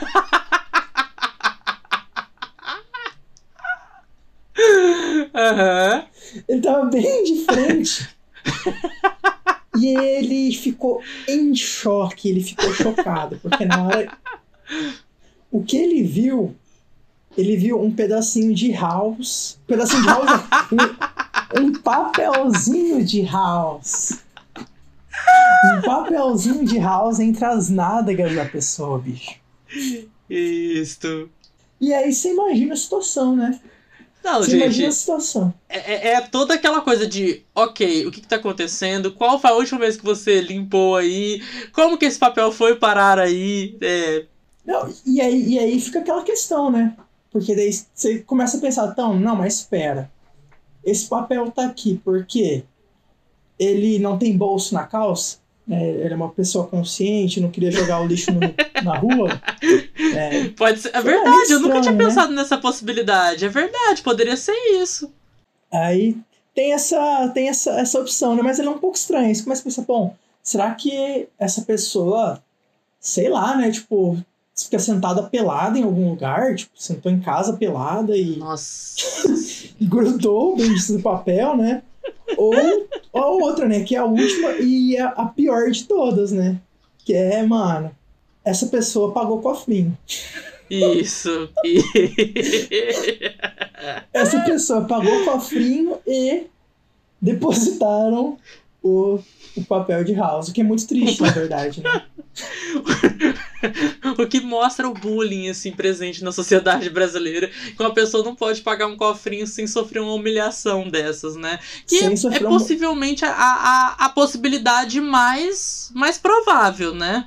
É, não, cá entre nós, né? Cá entre nós. Sim. E, e, assim, ficou chato. É, assim, eu queria deixar bem claro que não foi comigo que isso aconteceu, tá? Mas eu conheço essa história. É, e, e teve, assim, teve um agravante, né? Que é o fato de o papel de house ser de um sabor, porque assim, a pessoa. Ai, Jesus, tá ficando muito escatológico isso. Mas a pessoa pode. A pessoa pode conferir qual era o sabor do house, né? E era um sabor muito específico de uma terceira pessoa que convivia com aquele casal. Entendeu? Que, né? Enfim. Nossa, Então, assim, teve verdade. isso ainda de ficar, mas como é que o house do fulaninho tá na sua bunda? Entendeu? Essa foi a ligação. Nossa, Christian. Nossa, mano, muito obrigado. Eu tinha esquecido. Esse detalhe aí é aquele detalhe mais, né? Não, detalhe tipo assim, ué, que que é isso? é, já dá totalmente outra entonação, né? Porque daí fica o que? Ah, não. Alguém pode ter colocado esse house aqui, né? Ou fez alguma brincadeira, né? Uma brincadeira erótica, né? Isso, nossa senhora, essa história é muito horrorosa, meu Deus do céu. E eu não lembrava, essa história é muito boa, misericórdia. Pessoa, eu sei que se você estiver ouvindo, você vai saber que a gente tá falando de você, entendeu? Por favor, desculpa, entendeu? A gente não citou nomes, não falou nada. É- Essa é uma história que eu incrivelmente contei pra poucas pessoas, então assim, eu não expus essa pessoa muitas vezes. Cara, e, e sério, se você tá ouvindo isso, né? Se a pessoa dessa história tá ouvindo isso, cara, muito obrigado por ter compartilhado esse momento, porque. sério, sério. Ai, sim, essa história é muito boa, cara. Cara, isso não poderia ficar só pra você, essa história, entende? Tipo, Não, você, história é domínio você? público. Não, jamais, jamais, jamais. Cara, essa história é sensacional, bicho. Agora, eu assim resolvi fazer uma coisa que eu já fiz aqui, não te contei essa história, mas resolvi repetir esse, esse ato que é bem interessante. Em vez de eu contar uma história que meu amigo me contou, eu convidei uma pessoa para contar uma história do nosso convidado. Entendeu? E então é isso, gente. Eu vou colocar o áudio aqui, né? Este é o nosso amigo Eduardo Coticifas, convidado aqui para esse momento especial, que vai contar uma história aqui pra gente. Roda aí.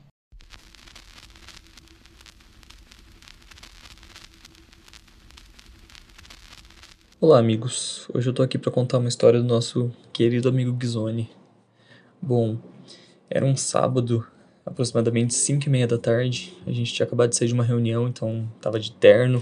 Eu, o Gizone, Christian Preza, não sei se vocês conhecem, mas ele tem um podcast bem famoso. E um grande amigo nosso chamado Lucas Martinez. Bom, nós quatro estávamos no carro do Gizone. A gente estava pegando carona com ele, que nem a gente costumava fazer sempre. E a gente resolveu parar no McDonald's. Beleza, daí a gente entrou pra comer, todo mundo com fome, cada um comeu uma coisa aleatória. É, e até aí não teve nenhuma intercorrência.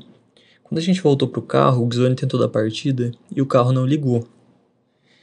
E automaticamente ele ficou muito estressado. Só que nós três, em vez de ajudar ou de propor alguma coisa, de propor soluções, a gente viu que ele tinha ficado irritado e começou a irritar ainda mais ele. Como se não bastasse a gente irritando ele, apareceu um segurança do estabelecimento muito chato, que ficava o tempo todo falando na janela do carro. Gente, vocês precisam tirar o carro daqui, vocês não estão consumindo, o estacionamento tá lotado, tem mais cliente querendo entrar, não sei o que, não sei o que lá.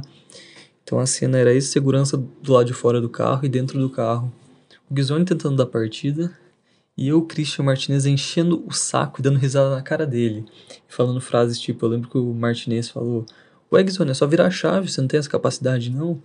E o Christian falando, ué, você não é físico? Entra ali, pega duas batatas, faz ligação direta e liga esse carro logo. E eu tirando sarro também, falando, ué, você faz educação física por um acaso? Você não, se fizesse física, você entenderia de bateria, Guizone. Liga logo, vira essa chave. E ele foi ficando muito estressado. Então, depois de uns dois minutos que a gente tava tirando o sarro dele, ele começou a gritar de terno no meio do McDonald's, gritava coisas tipo: Seu filho da puta, sua mãe não te deu educação, não, você comeu merda, sai daqui, nunca mais dou carona pra ninguém. E o segurança do outro lado falando também, e a gente tirando sarro e dando risada, e ele bravo. E essa história só acabou horas depois, porque a gente ficou levando bronca dele por umas duas horas até minha irmã buscar a gente no McDonald's. E só à noite ele conseguiu alguém que tinha um cabo para fazer ligação no carro dele na bateria e, e dar partida. Cara, que história, bicho. que história. Essa Virou- história não, é boa demais, cara. Nossa, não, essa história é a história de arquivo confidencial, total. Nossa, cara, sério, é, esse foi um dos poucos dias da minha vida, assim, eu vejo que eu fiquei puto, tá ligado? Você quis matar a puto. gente real. É assim, fiquei puto real, mano. Fiquei puto real. Porque eu lembro que a gente, não sei por que, resolveu aquele dia. Na verdade, a gente sempre dava pra fazer alguma coisa depois da reunião, né? A gente ficava É, com a fome gente não tava tal. com fome. A gente foi lá e beleza, a gente fez uma coisa que a gente fazia sempre, entendeu? Nossa, cara. E, e foi algo. é, essa história, assim, é, o mais engraçado é porque isso virou bordão, né, entre a gente. A gente tem esse negócio até hoje, tirando sarro um do outro, né? Isso que é o peste do caralho. Seu peste do caralho. Tira a mão daí, filho da puta. Tira essa mão aí, filho da puta. Mano, os caras ficaram levantando aquele o negócio de para, para-brisa, velho. O limpador de para-brisa. E ficaram. Aí escreveram com o dedo. Nossa. Véi, pa- parecia que eu tava no shopping com quatro crianças, sabe? E eles destruindo a loja de brinquedo.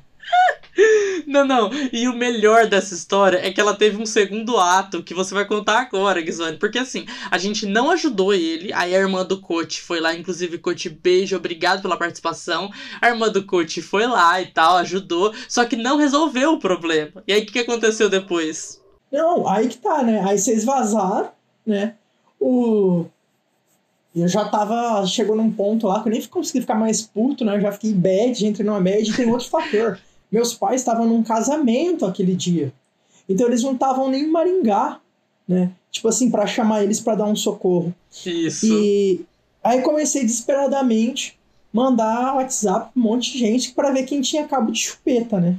E nisso a galera já, não, a gente vai vazar, fica aí, fica aí, se vira aí, tá ligado? Se fode não, aí. mano, não. Vocês não vão vazar, vocês não fizeram essa palhaçada e, e vai me largar aqui. Aí, depois de um tempo, aí o corte, ah, minha irmã chegou. Falei, mano, eu não acredito, velho, vocês vão me largar aqui. Ah, mano, a gente tem que ir embora. Aí, tal, aí consegui, achei um amigo, velho, o Heitor. Inclusive, um abraço pro Heitor aí que me salvou esse dia. Aí foi lá, fez a chupeta dentro do estacionamento do Mac, velho. Dentro do estacionamento do Mac da Tiradentes ali. Com segurança te acelerando. Aqui em Maringá, o segurança acelerando, velho. E aí, beleza, né? Ah, fez a chupeta ali uns minutinhos e tal, tirou os cabos. Nossa, mano, ligou, valeu. Aí esse meu amigo foi embora, foi na frente, né? E só que ele pegou outro caminho.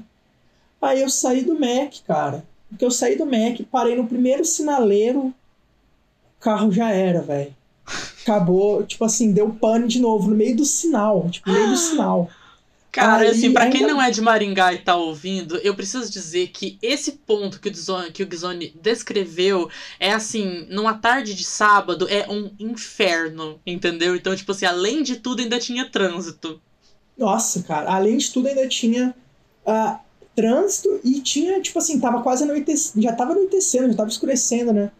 E então Isso. ainda tava muito pior para ver. E obviamente que a lanterna do carro não ligava, né? Porque tava sem bateria. Então, tipo, foi aquela mesma, a mesma coisa de. Ah, eu aproveitei a descida, botei o carro na banguela, literalmente. E o carro era direção manual, então vocês imaginam. Não tinha nem direção hidráulica. Era um paliozinho. Era o É. palinho de duas portas, né? Palinho de duas portas, guerreiro, Ai, que velho. saudade. E aí o que aconteceu? Beleza, aí dei seta, só que óbvio que a seta tava desligada, nem sei porque eu dei seta, né? Mas enfim. Aí entrei ali no Parque do Engá, encostei o carro, tava meio que escuro assim, tinha pouca gente. Falei, mano, já era, tipo, eu não vou ligar pro meu amigo de novo, porque não tá aguentando nem carga de chupeta, né? Eu vou ter que trocar. E tipo assim, pior que é o alarme, todas as coisas funcionam com bateria, né? Sim. E aí eu fiquei, putz, mano, e agora? Aí, enfim, parei lá, aí vem uns caras, né? Tipo, e aí, o que aconteceu? O carro tá. Parou, bate, né? Tipo, deu pau e tal. Eu falei, é, é. Aí eles tinham um cabo de chupeta, a gente tentou fazer chupeta. Ficamos ali mais um tempo, mano, e nada, e nada. Aí até que eu falei, ah, daí os caras, ah, mano, deixa o carro aí a gente leva embora. Eu falei, mano, e agora? E agora? O que eu faço, né? Aí eles falaram, não, não, deixa aí e a gente te leva embora, onde você mora? Eu falei, não, eu moro aqui perto e tal. Não, detalhe, Os os caras X da rua, tipo, gente que você nunca viu, né? Uma galera que eu nunca vi na vida. Daí eu falei, mano, não tinha escolha. Naquela época, em Malemar tinha Uber, nem tinha Uber. Não tinha Uber ainda. Não tinha nada. Aí eu falei, velho, é isso, vou largar o carro aí. Aí os caras me deram carona. E no dia seguinte eu fui lá, troquei bateria e tudo mais, deu tudo certo. Só que a história ficou, né? E eu fiquei puto ainda. Por todo esse tempo, velho. Olha, eu vou Nossa, te pedir, mãe. eu vou aproveitar esse podcast pra te pedir desculpa, entendeu? Eu me retrato com todo mundo que vem aqui, porque eu sempre fiz cagada com a pessoa em algum momento. Mas eu vou aproveitar pra te pedir desculpa por ter te sacaneado e por ter te deixado lá, amigo. Eu era um jovem inconsequente, no auge dos meus 18 aninhos, entendeu? Eu jamais faria isso com você hoje. A parte da sacanagem eu provavelmente faria, mas a parte de te largar lá, não, tá? É, Tranquilo, tranquilo. Eu aceito tranquilamente essas desculpas. E hoje em dia virou meme, né? Virou meme. É, o que importa é o meme.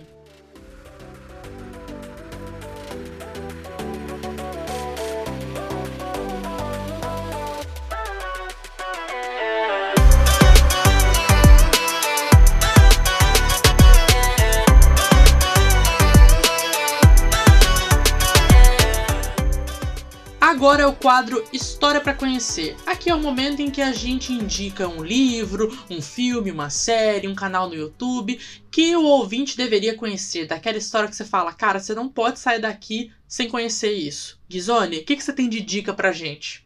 Olha, Christian, eu já, já dei uns, uns spoilerzinhos pra galera aí, né? Já dei algumas sugestões em 2001, Uma Odisseia no Espaço. Tanto o livro como o filme. Sensacionais. Falei um pouquinho do Interstellar também. Sensacional, se vocês não assistiram. E agora eu vou falar um pouquinho de alguns, alguns gostos que eu tenho aqui. Foram livros que eu li, cara, e eu gostei muito, assim. Um deles foi a O Cobrador, do Rubem Fonseca que eu li ele no ensino médio, ele era um, um livro para ler no vestibular, assim.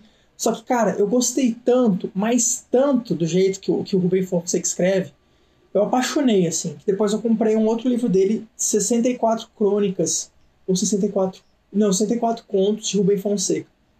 Cara, ele é um escritor, sim, sensacional, ele ah, tá vivo ainda, é um escritor brasileiro. E eu considero ele o Bukowski brasileiro. Eu acho que a escrita dele é bem parecida. E, inclusive, daí teve um livro do Bukowski também, que eu recomendo, que eu gostei bastante, que foi o primeiro livro que eu li, que é um Misto Quente. E ambos, ambos esses, esses livros que eu falei são considerados literaturas é, um pouco mais. Como eu posso dizer? São bem baixo calão, assim. Que é o Mas, que a gente tempo- gosta, né? A gente gosta do quê? É da que- baixaria. Cara, é da baixaria. É- Então, é, é palavrão, é, é sexo, é briga, é, e tudo, cara, com uma narrativa que você não consegue parar de ler. Não tem toda aquela formalidade e tudo mais. Então, parece muito um diário do cara. Muito bem feito. E esses dois autores, né, tanto Bukowski, uh, que é gringo, né, americano, que inclusive ele faleceu no ano que eu nasci, um fun fact aí. E Olha que loucura. O, o Rubem Fonseca, sensacional também. E, cara, atualmente, né, uma outra dica de, de livro, que eu comprei um Kindle esses tempos, assim, tô apaixonado.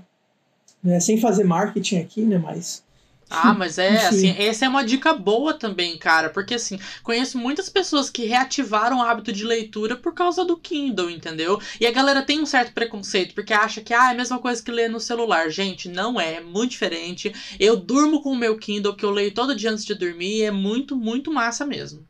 Cara, nossa, total, não tem nada a ver com o celular, não tem nada a ver mesmo. Tipo, e, é, e, essas pessoas, né, eu sou uma dessas pessoas que retornou ao hábito de leitura justamente pelo Kindle e justamente pela praticidade, enfim.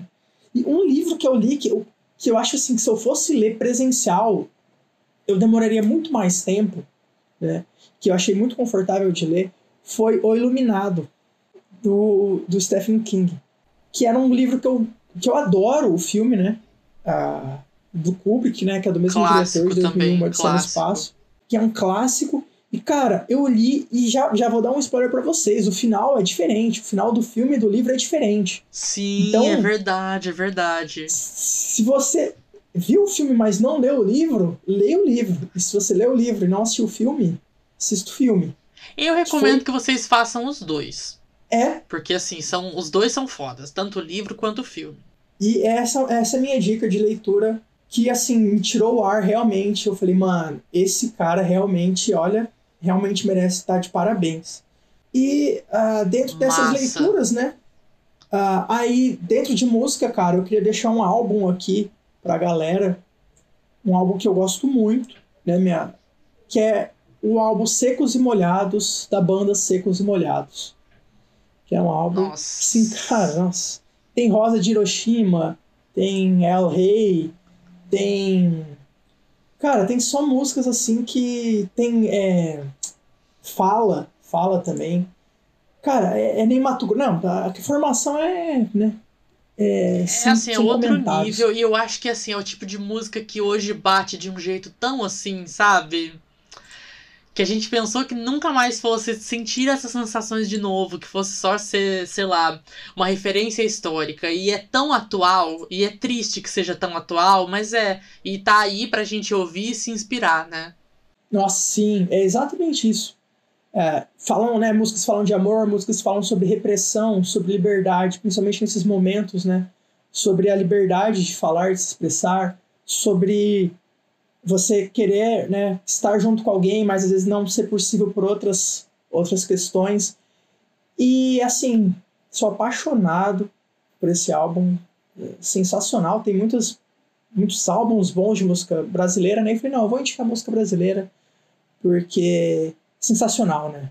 Isso sensacional aí. mesmo. Arrasou, arrasou. E a capa, inclusive, só um, um, um item que nesse, nesse álbum, né, ele é de 73 Reza a lenda que o pessoal dos Secos e Molhados, eles pintavam a cara, né? Eles Sim. faziam pintura com branco e preto. E reza a lenda que o Kiss, aquela banda de rock, se inspirou na pintura de rosto dos Secos e Molhados. Ou seja, o Brasil exportado aí para o mundo, não é mesmo? Olha só. E a gente achando que a gente tem que copiar gringo. Na verdade, não. Gringo que copiou, copiaram a gente. Né? Então, isso aí. É isso aí arrasou, amei as suas dicas e assim, sabe, assino embaixo. Não, nunca li nada do Rubens, mas assim, também é uma, uma referência que eu tenho, até porque eu gosto muito de Fausto Wolff, que é um outro autor brasileiro também que escreve de um jeito meio parecido. Eu já li assim que os dois têm estilos próximos até. Inclusive deixo aí de indicação para você, Gizone, para quem tá ouvindo, para ler qual, qualquer coisa que o Fausto Wolff já tenha escrito, porque é tudo maravilhoso.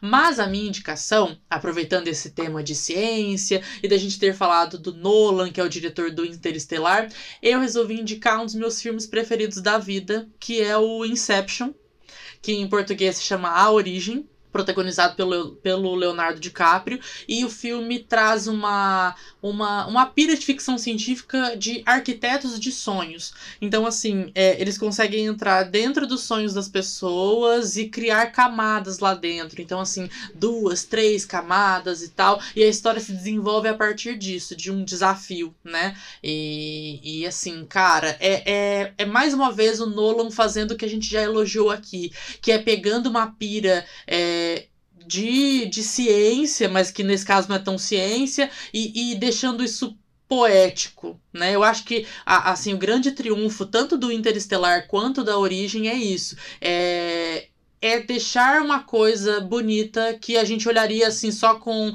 de uma forma cética talvez entendeu? Então assim é muito poético é emocionante. Então assim é um filme que para mim é um filme que toda vez que eu assisto parece que eu entendo ele de jeito diferente. Tem assim diálogos lindíssimos. Então assim é um filme foda que eu indico para qualquer pessoa que for assistir assim assista porque é um filme muito muito massa.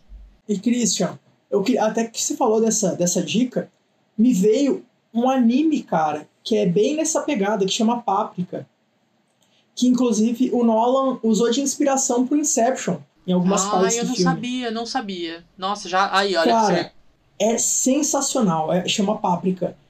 Tem muitas coisas que a gente percebe que são bem parecidas assim com Inception, algumas coisas. Tem até algumas cenas, aquela cena famosa de que ele anda, eles andam na parede, sabe? Tem aquele Sim. take que o, que o, o estúdio todo gira e é- ele pegou da referência do anime. Então, gostaria de complementar aqui e também falar, galera, olha, se vocês já viram Inception, gostaram, vejam o Paprika, que é um anime sensacional. É isso, gostamos assim, né?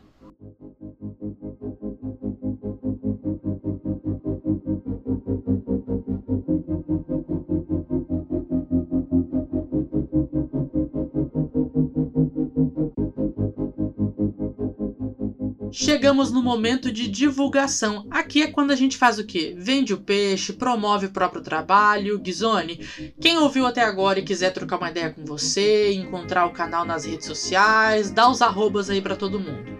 Olha, agora é que é hora do jabá, como eu já diria Isso, gostamos. uma Fausto Silva, né, que eu não poderia deixar de tocar neste nome aqui Não, programa. jamais, jamais. Acho que a gente falou pouco dele, inclusive, aqui. Ah, olha, primeiramente, né, Christian, eu quero falar assim que ah, eu sou, sou pesquisador né, atualmente, sou doutorando, né, em Isso. física e na a gente também participa também, né, como a gente falou aí, de um projeto de divulgação científica. Então, se alguém quiser entrar em contato comigo pessoalmente, é arroba Henrique Ghisoni, né, vai estar aí na descrição do, do episódio, né, mas é Henrique underline G-H-I Z-O-N-I, né, de índio. E aí, para quem quiser conhecer, por favor, venham conhecer o nosso canal, o canal Ciência em Si. Tem muitos vídeos legais mesmo de divulgação científica. A gente tem um vídeo lá que eu fiz assim, é, ensinando a fritar ovo com água. Tem vídeo da gente falando sobre astrologia, sobre astronomia.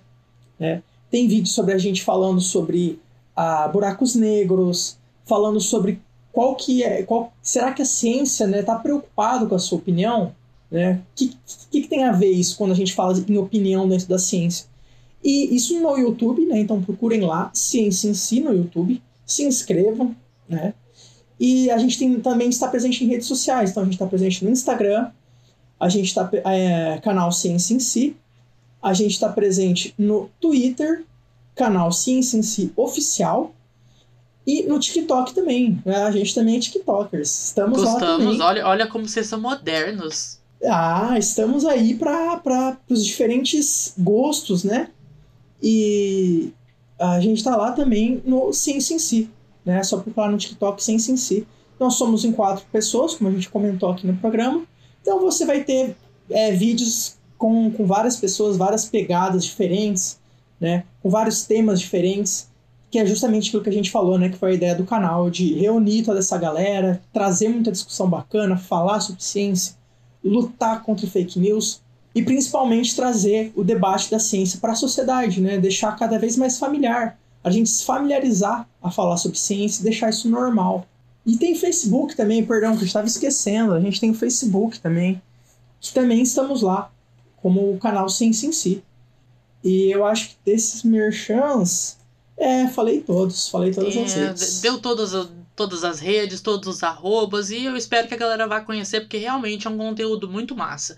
Dizone, amei o nosso bate-papo. Você sabe o quanto eu admiro a sua inteligência, o seu humor e assim a sua, a sua determinação, o jeito como você enxerga o mundo. O canal de vocês é um sucesso. Tenho muito orgulho de, de como vocês é, evoluíram desde o começo e assim todo mundo ali é muito focado. Isso é muito legal de ver, de acompanhar. É, você é um acadêmico que eu tenho como referência e eu acredito que muitas pessoas ainda vão ser impactadas e inspiradas pelo seu trabalho. Então, assim, agradeço demais você ter topado esse bate-papo aqui hoje. Nossa, que isso, bicho, olha a pedrada aí. E, cara, muito obrigado mesmo, muito obrigado mesmo, Cristian, eu agradeço, assim, eu fiquei extremamente feliz ah, com o convite, né, inclusive já, né, já parabenizei, mas quero parabenizar de novo o podcast, sua iniciativa, que eu acho que é algo que tem totalmente a sua cara, né, a gente já se conhece aí há alguns bons anos, Isso. e me diverti. e me diverti muito aqui, foi delicioso esse papo, né? E adorei, cara, adorei estar tá participando aqui, né? Todo, né? Todo aqui no esse profissionalismo, ser um gentleman, né? Mas ao mesmo tempo ali com aquelas com aquele humor sarcástico que a gente gosta, né? E também Que a gente ama, Ah, que é a marca da nossa gente ama. amizade. Nossa, com certeza, né? E, cara, muito obrigado mesmo. Fiquei muito honrado pelo convite. Né? Assim, legal demais. Quero parabenizar que eu te contei essa história. Tem tudo a ver com você, né? E, e é isso. Fico muito feliz de dessa inspiração que você disse de ser um aca- acadêmico que que te inspira. Eu digo mesmo, você é um jornalista, um jornalista que me inspira, um comunicador, né, que me inspira, que vai além, né, de, de uma profissão, mas um comunicador de maneira maior.